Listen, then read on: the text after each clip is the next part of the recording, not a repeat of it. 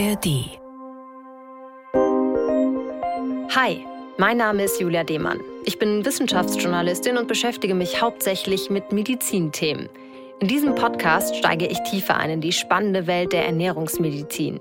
Zusammen mit den NDR Ernährungsdocs aus dem bekannten Fernsehformat, mit bewegenden Patientengeschichten und natürlich mit ganz vielen Tipps für alle, die gesund und lecker essen wollen. Alle Folgen findet ihr in der ARD Audiothek. Und am Ende jeder Folge haben wir ein Rezept für euch. Heute ist es ein Rezept für eine zuckerarme und leckere Nascherei, die ja ab und zu auch mal erlaubt ist. Die Ernährungsdocs. Ein Podcast vom NDR. Die Laune ist absolut im Keller. Sobald ich das kleinste Kribbeln oder so spüre, ist der Tag eigentlich gelaufen. Das hat Carla in der Fernsehfolge der Ernährungsdocs gesagt und das Kribbeln, das kommt vom Lippenherpes. Über dieses Thema möchte ich heute mit NDR-Ernährungsdoc Viola Andresen sprechen. Sie ist Ernährungsmedizinerin, Fachärztin für Innere Medizin am Israelitischen Krankenhaus in Hamburg und leitende Ärztin am ICANEUM. Das ist ein Fachinstitut für Darmgesundheit und Ernährung. Hallo Viola. Hallo Julia. Schön, dass du heute hier bist. Ich habe mir die Fernsehfolge mit Carla angesehen, die wir gerade eben schon mal gehört haben. Eine sehr sympathische Frau, aber sie hat ein Problem, das wahrscheinlich viele Leute kennen. Ja, ähm, Lippenherpes, sehr, sehr unangenehm. Das hat sie auch in der Folge sehr eindrücklich geschildert. Und ich bin selber auch betroffen, habe ähm, immer mal wieder Herpes, gerade zu Erkältungszeiten beispielsweise. Und ich weiß, wie unangenehm das ist. Und gerade das, was sie so erzählte, dass sie halt äh, Sorge hat, ihr kleines Kind anzustecken, dem sie quasi gar keine Küsschen geben kann. Also das ist schon sehr, sehr belastend. Und sie hat es eben auch einfach so extrem häufig gehabt. Man hat es wirklich sehr gespürt in der Fernsehfolge, dass es sie sehr belastet hat und ja, es kann eben auch einfach enorm wehtun und so. Bevor wir jetzt aber tiefer in diesen Fall einsteigen, ähm, du hast mal wieder was mitgebracht, ein kleines Fläschchen sehe ich da und den Inhalt davon, den will ich jetzt mal mit dir zusammen probieren. Was ist das genau? Ja, das sind Bittertropfen und die sollen gegen den Süßhunger wirken. Willst du mal probieren? Mhm. Wie mache ich das jetzt? Du tropfst das auf den Handrücken, ein paar Tröpfchen und mhm. dann leckst du das ab. Und danach verschwindet die Lust auf was Süßes. Viele Tropfen? Ein Zaubermittel. Zwei bis drei. Mhm. Boah. Das hängt auch ein bisschen davon ab, welches Mittel man nimmt. Manche sind höher konzentriert, manche weniger. Ja, es, es schmeckt nicht gut. Nee, die sind auf jeden Fall hoch konzentriert. Also es, ist, es schmeckt so ein bisschen wie so ein sehr stark konzentrierter Kräuterschnaps oder so. Ja. Ja, das sind eben genau die Bitterstoffe, die auch im Kräuterschnaps drin sind. Und ähm, die müssen so bitter schmecken, um zu funktionieren. Wenn man sie gar nicht schmecken würde, würde es nicht klappen. Und durch diesen Bittergeschmack geht tatsächlich die Süßlust weg. Und wo kriege ich sowas? Es gibt unterschiedliche Präparate. Man kann ähm, in Apotheken kaufen, in Reformhäusern und mal schauen, was für Inhaltsstoffe da drin sind. Man sollte idealerweise Produkte nehmen, die keinen Alkohol enthalten. Ergibt Sinn. Was diese Bittertropfen mit Carla zu tun hatten, darüber sprechen wir jetzt. Die Ernährungsdocs Akte. Carla war 33 Jahre alt, als sie sich bei euch Ernährungsdocs beworben hat. Sie hat den Herpes immer als Lippenpest bezeichnet. Ja, kann ich gut nachvollziehen. Es ist wirklich die Pest, wenn das kommt. Und sie hat es, glaube ich, schon in der Kindheit auch gehabt und da ist auch der Begriff entstanden. Bei Carla war das ja wirklich sehr, sehr häufig. So im Jahr würde ich sagen 12, 13, 14 Mal bestimmt in unterschiedlichen Ausprägungen. Also manchmal kommt ein Bläschen, manchmal kommen aber auch fünf, sechs gleichzeitig.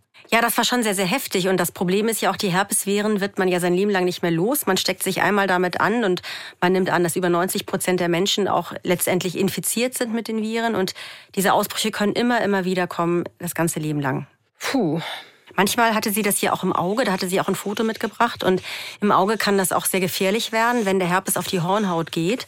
Da muss man unglaublich aufpassen, rechtzeitig den Augenarzt aufsuchen. Also Herpes ist auch nicht ganz ungefährlich. Also Herpes ist jetzt wirklich eigentlich auch nicht jetzt einfach nur ein harmloses Bläschen.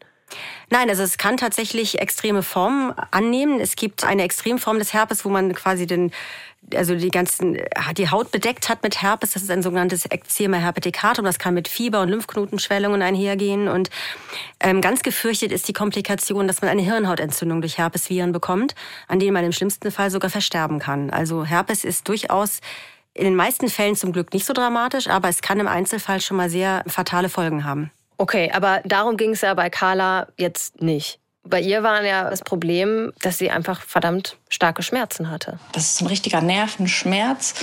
Also die Stelle an sich vielleicht so, als würde da jemand eine Zigarette ausdrücken.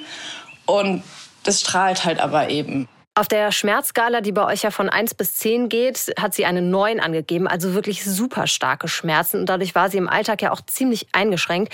Das hat sie mal in einer E-Mail an euch geschrieben. Berührungen an den Stellen versuche ich großräumig zu vermeiden. Ich kann oft nur noch durch einen Strohhalm trinken, Zähneputzen geht nur unter Schmerzen, selbst Haare waschen wird zur Qual, wenn das Wasser über mein Gesicht rinnt. Und Carla hat ja wirklich alles versucht, was es so gegen Herpes gibt. Also ein Herpesstick, der die Enzyme zerstören soll, äh, Herpescremes und in ganz schlimmen Fällen sogar Tabletten. Und das hat zwar ein bisschen die Beschwerden gelindert, aber die Ausbrüche nicht reduziert. Richtig. Ähm, das Problem ist, dass die Behandlungen ja immer erst greifen, wenn die Herpesläschen da sind. Und sonst sind die Herpesviren versteckt im Nervensystem und die Medikamente gelangen da gar nicht hin. Deswegen war es eben auch wichtig ähm, für Carla, dass sie die Motivation hatte, wirklich was nachhaltig zu ändern, eben über die Ernährung um wirklich die Anzahl der Ausbrüche zu reduzieren. Und das hat sie auch wirklich sehr belastet mit dem kleinen Kind, dass sie immer Sorge haben musste, den kleinen Sohn nicht anzustecken. Also sie war hochmotiviert. Ja, da hat sie ja dann immer extra so Patches draufgeklebt, damit eben die Infektionsgefahr für ihren kleinen Sohn etwas reduziert war. Ne? Und, und teilweise sogar noch zusätzlichen Mundschutz getragen. Ja, richtig. Also ähm, das ist natürlich eine permanente Sorge dann von Müttern äh, in dem Moment, wo sie Herpes haben. Aber man kann es trotzdem nicht ganz verhindern, weil Kinder natürlich doch mal irgendwo hinfassen, sich dann auch ins Gesicht fassen. Und wir wissen es ja, wie gesagt, über 90 Prozent der Menschen sind im Laufe ihres Lebens irgendwann mit den Herpesviren infiziert. Also irgendwann fängt, es, fängt man es sich ein. Was sind denn so typische Herpesauslöser, wenn man es dann einmal in sich hat, das Virus? Also ganz klassisch sind natürlich Erkältungskrankheiten, also wenn das Immunsystem geschwächt wird auch durch andere Faktoren wie Stress. Ähm, gerade Lippenherpes wird auch sehr häufig durch starke UV-Strahlung ausgelöst. Viele Skifahrer kennen das ja. In der Höhensonne bekommen sie diese Lippenbläschen. Fiebererkrankungen, ähm, das sind so die klassischen Auslöser. Aber auch bei Frauen speziell der Hormonzyklus ist auch oft ein wichtiger Faktor, ähm, der reinspielt. Und deshalb war ein Ansatz von euch, die Abwehrkräfte zu stärken über die Darmflora. Richtig, das Immunsystem ist ein ganz entscheidender Faktor und wir wissen ja, dass ein Großteil des Immunsystems im Darm sitzt. Und dadurch war die Überlegung, wenn wir das Immunsystem von Carla stärken können, auch die Anzahl der Herpesausbrüche zu reduzieren. Carla musste ja dann ein Ernährungsprotokoll führen. Das müssen ja alle Kandidatinnen und Kandidaten bei euch eine Woche lang. Und ich lese mal einen Tag aus ihrem Protokoll vor. Morgens zwei Stück Butterkuchen und ein Stück Marmorkuchen. Dann zwischendurch ein Keks, drei Duplo und Mikado Schokostäbchen. Zum Abendessen zwei Kartoffeln, Salat, Backfisch, danach halbe Schokolade, zwei Quarkbällchen und fünf Duplos. Wow, ja. Und dieser Tag, den du vorgelesen hast, war keine Ausnahme. Das war quasi Standard. Das war natürlich ein Problem, weil sie hat wahnsinnig viel Süßigkeiten zu sich genommen und das ist ganz, ganz schlecht für die Darmflora und Zucker an sich ist ohnehin auch schlecht für Entzündungen. Also insofern war das eine sehr ungünstige Ernährung. Und deshalb wurde Carla auf kalten Entzug gesetzt. Vier Wochen lang nichts Süßes. Aber Carla hat ein bisschen Hilfe bekommen, um ihren Zuckerkonsum zu reduzieren. Und jetzt kommen nämlich die Bitterstofftropfen ins Spiel, die ich eben schon mal probiert habe.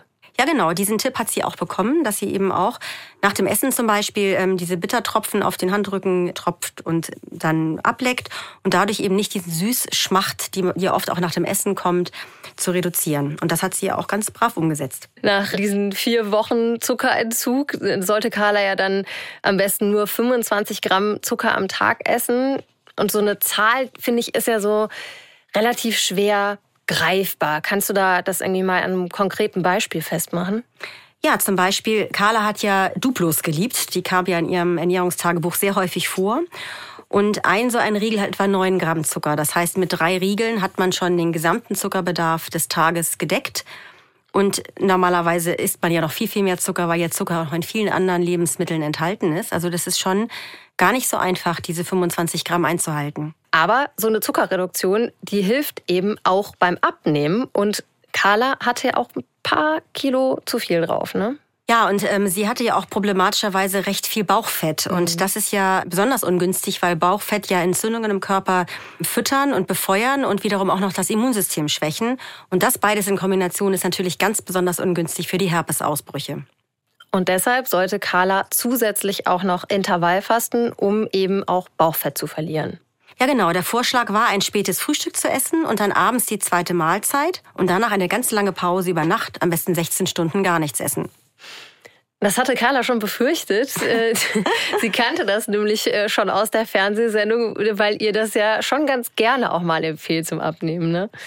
Ja, richtig. Also die Reaktion ist auch irgendwie ganz typisch. Man erschrickt erstmal und denkt, oh Gott, das kann man ja nie schaffen. Aber erstaunlicherweise kann man wirklich sagen aus Erfahrung, das kriegen fast alle Menschen am Ende des Tages problemlos hin. Es ist wirklich eine kurze Zeit der Umgewöhnung, aber man kann sich gut in diesen Rhythmus reingewöhnen.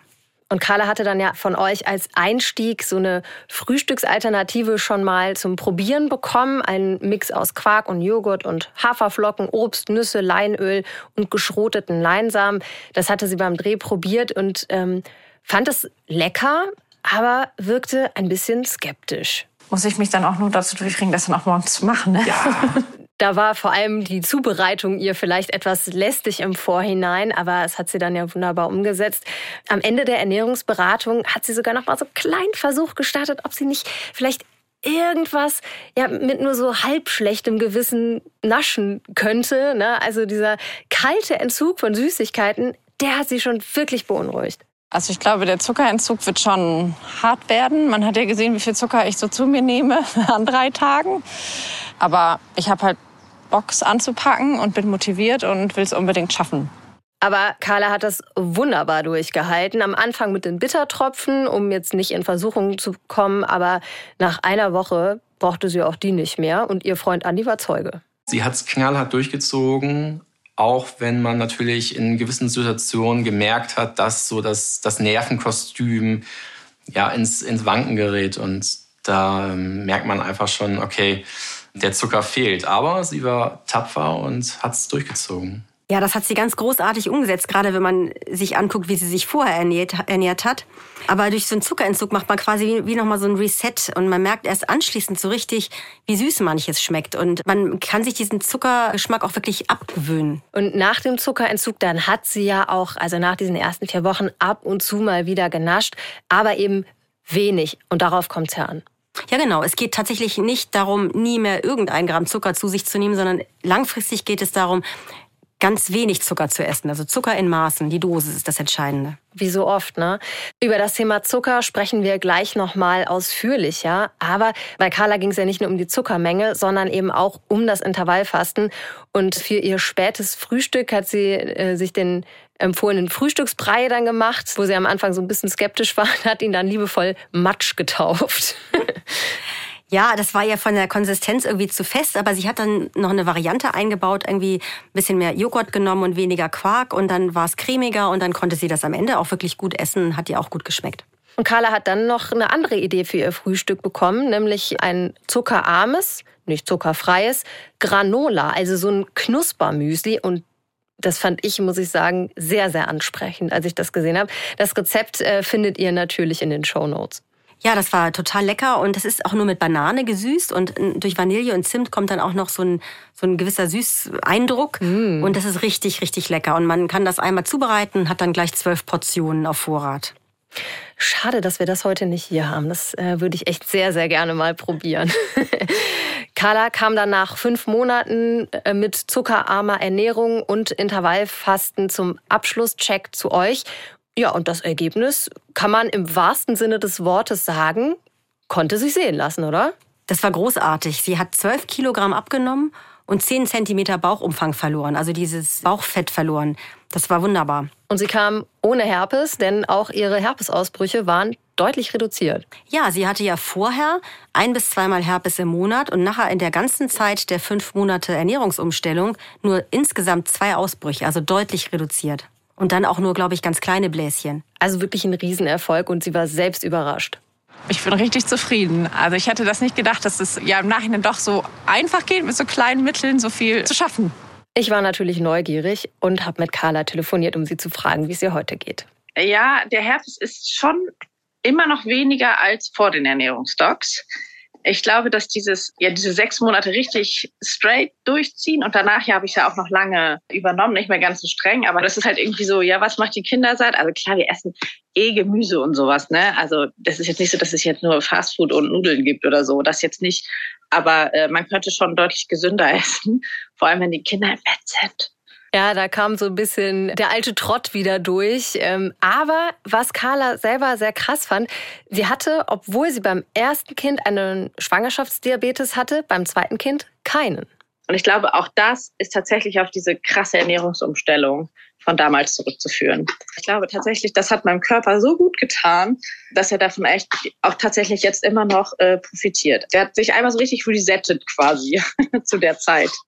Ja, aber das ist gar nicht so ganz überraschend, weil dieses Bauchfett ist ja eine der wesentlichen Gründe für ähm, Schwangerschaftsdiabetes und da hatte sie ja ordentlich was verloren und das hat sie sicherlich noch durch die zweite Schwangerschaft gebracht und ich glaube, das Gute ist, dass Carla einfach jetzt genau weiß, wie es geht.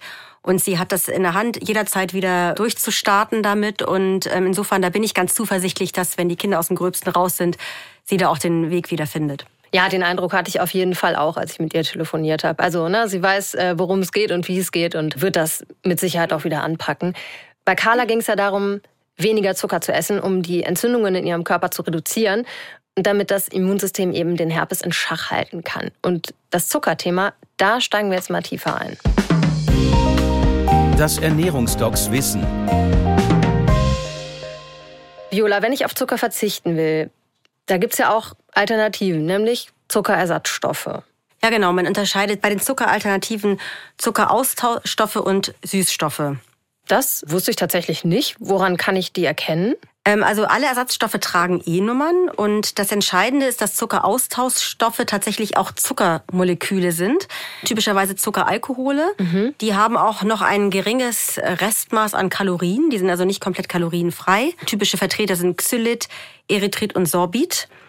Und ähm, die süßen eben meistens stärker als normaler Zucker und haben noch ein bisschen Restkalorienkraft, aber sind eben längst nicht so kalorienhaltig wie normaler Zucker. Ich habe mal so gehört, dass das noch eher so die gesünderen Alternativen sind. Stimmt das?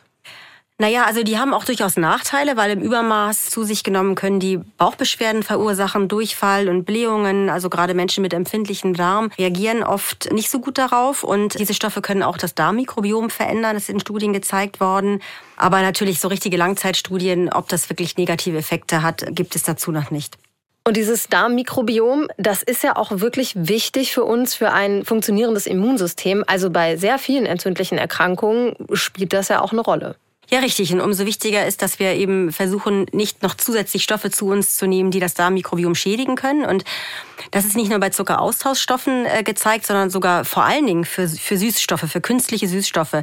Das ist ja äh, ein, ein künstlicher Stoff, der extrem süßt in der Regel, keine Kalorien hat. Da gibt es verschiedene Vertreter, Aspartam, Saccharin, Sucralose und noch Stevia kennen ja auch viele, vielleicht erst natürlich ja, schon mal gehört. Produkt. Ja. Und für diese Stoffe ist wirklich gezeigt worden, dass die das Mikrobiom nachhaltig verändern können.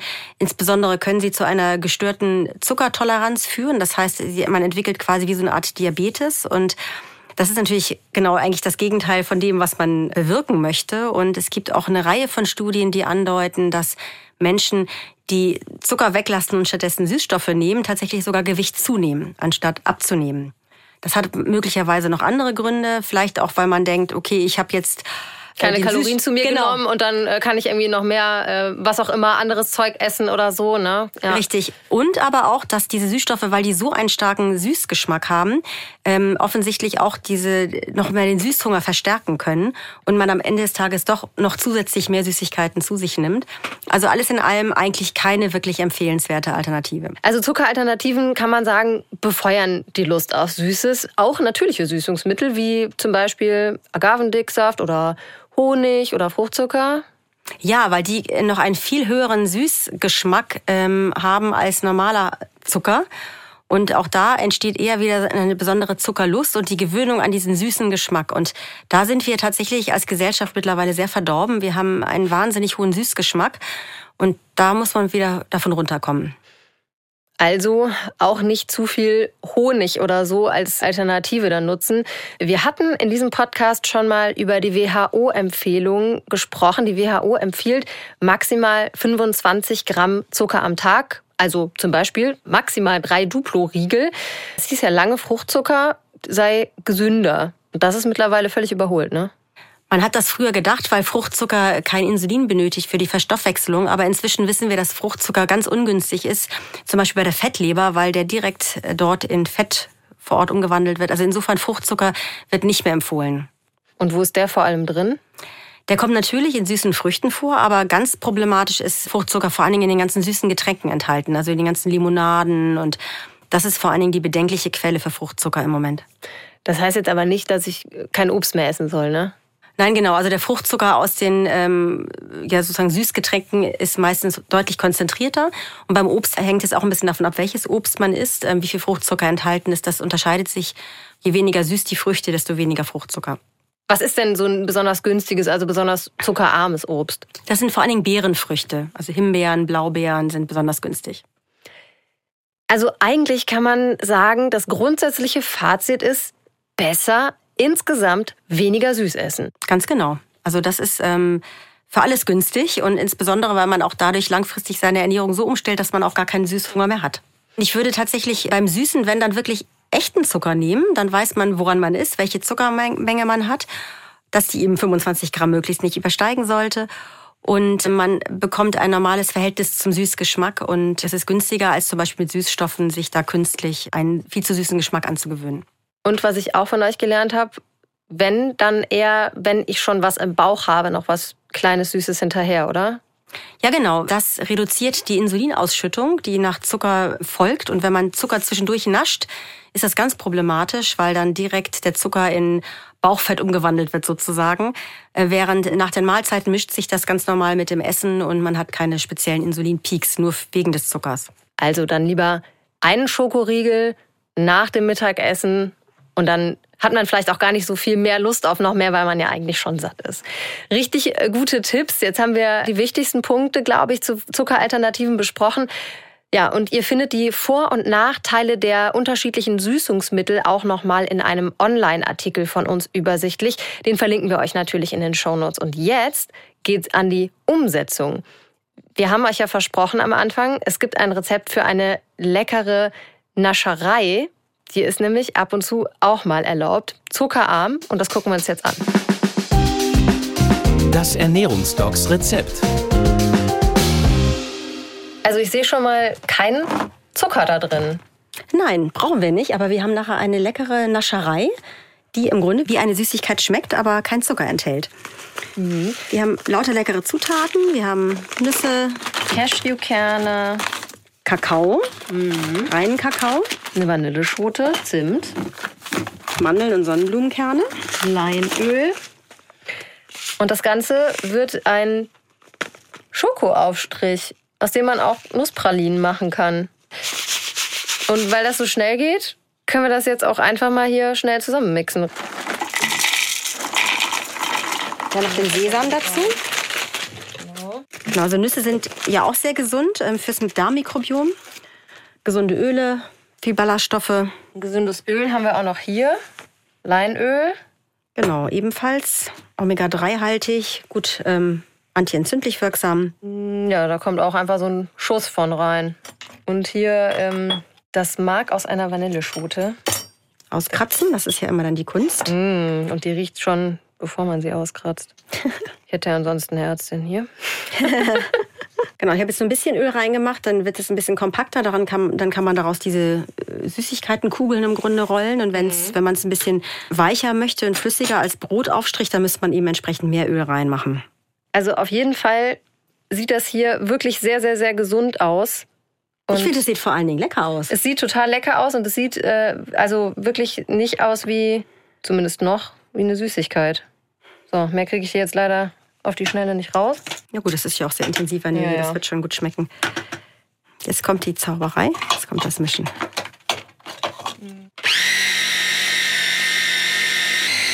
Mm, das schmeckt lecker.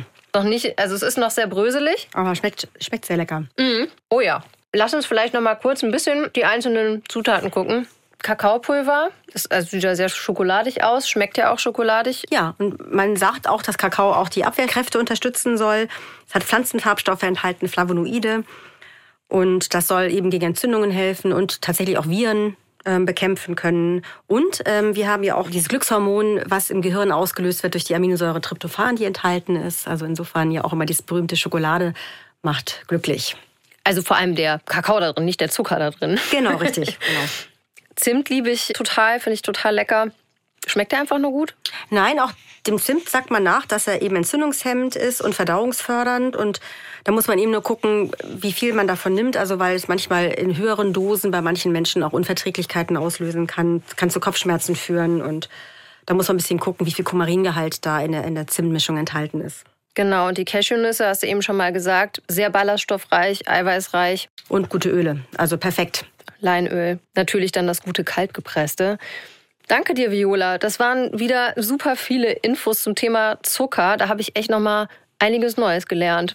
Also ich nehme mit, die Dosis macht das Gift, wie so oft. Und zwar egal, ob es jetzt Zucker ist oder irgendwelche Alternativen. Man darf ruhig zwischendurch mal naschen, kommt eben darauf an, wie viel. Das Rezept für diese unglaublich leckere und gesunde Schokonusscreme, aus der man eben auch Pralinen machen kann, das verlinken wir natürlich in unseren Show Notes.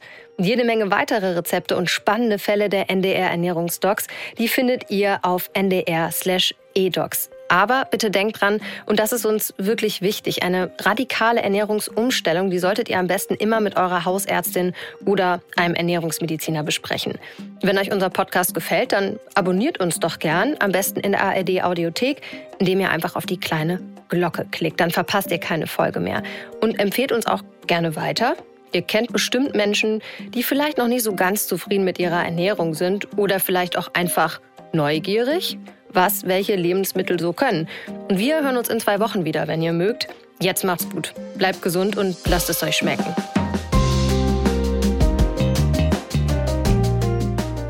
Die richtige Ernährung ist ja super wichtig für die Gesundheit. Aber auch viel Lachen ist gesund. Und dafür sorgt der Satire-Podcast Intensivstation von NDR Info.